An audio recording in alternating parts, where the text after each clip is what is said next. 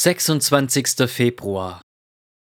Seit wann steht Gott hundertprozentig hinter uns?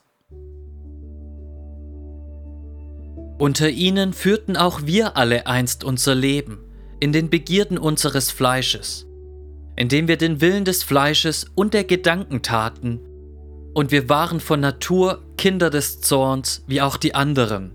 Epheser 2, Vers 3. Der ganze Zorn Gottes, alle Verdammnis, die wir verdient hatten, wurde über Christus ausgegossen.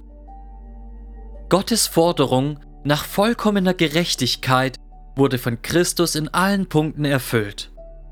Von dem Moment an, in dem wir diesen Satz durch Gnade erkennen und auf diese Weise empfangen, zählt sein Tod als unser Tod und seine Verdammnis als unsere Verdammnis und seine Gerechtigkeit als unsere Gerechtigkeit. Und in diesem Moment stellt sich Gott unwiderruflich hundertprozentig hinter uns. Die Frage, die noch offen bleibt, ist, lehrt uns die Bibel denn nicht, dass Gott uns bereits in Ewigkeit bei der Erwählung seine Gunst gezeigt hat? Mit anderen Worten, nachdenkliche Menschen werden sich fragen, hat sich Gott erst in dem Moment hundertprozentig hinter uns gestellt, als wir angefangen haben zu glauben und eins mit Christus und in ihm gerecht geworden sind? War er etwa nicht bereits seit unserer Erwählung vor Grundlegung der Welt hundertprozentig für uns? Paulus sagt in Epheser 1, 4 und 5, Gott hat uns in ihm auserwählt, vor Grundlegung der Welt, damit wir heilig und tadellos vor ihm seien in Liebe. Er hat uns vorherbestimmt zur Sohnschaft für sich selbst, durch Jesus Christus, nach dem Wohlgefallen seines Willens. Ist Gott also nicht seit Ewigkeit hundertprozentig für seine Auserwählten? Die Antwort steht und fällt mit der Bedeutung von hundertprozentig. Ich versuche mit dem Wort hundertprozentig eine biblische Wahrheit zu bewahren, die in verschiedenen Bibeltexten ausgedrückt wird. Paulus sagt beispielsweise in Epheser 2, Vers 3, dass Christen Kinder des Zorns waren, bevor sie in Christus zum neuen Leben erweckt wurden.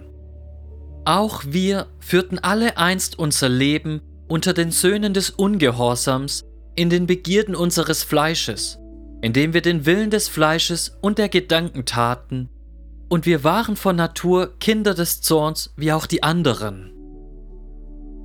Paulus drückt aus, dass vor unserer Wiedergeburt, bevor wir mit Christus lebendig gemacht wurden, Gottes Zorn auf uns lag. Gottes Auserwählte standen unter Gottes Zorn.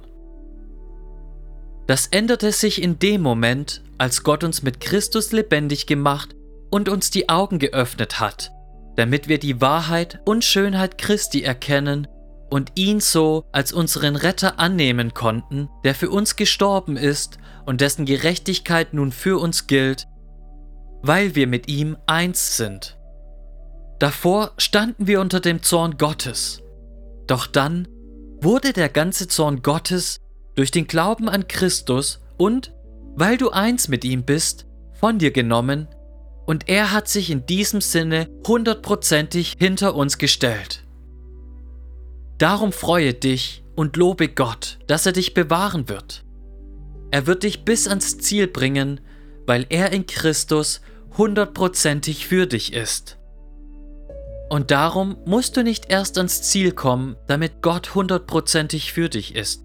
Vielmehr ist er schon jetzt 100% für dich.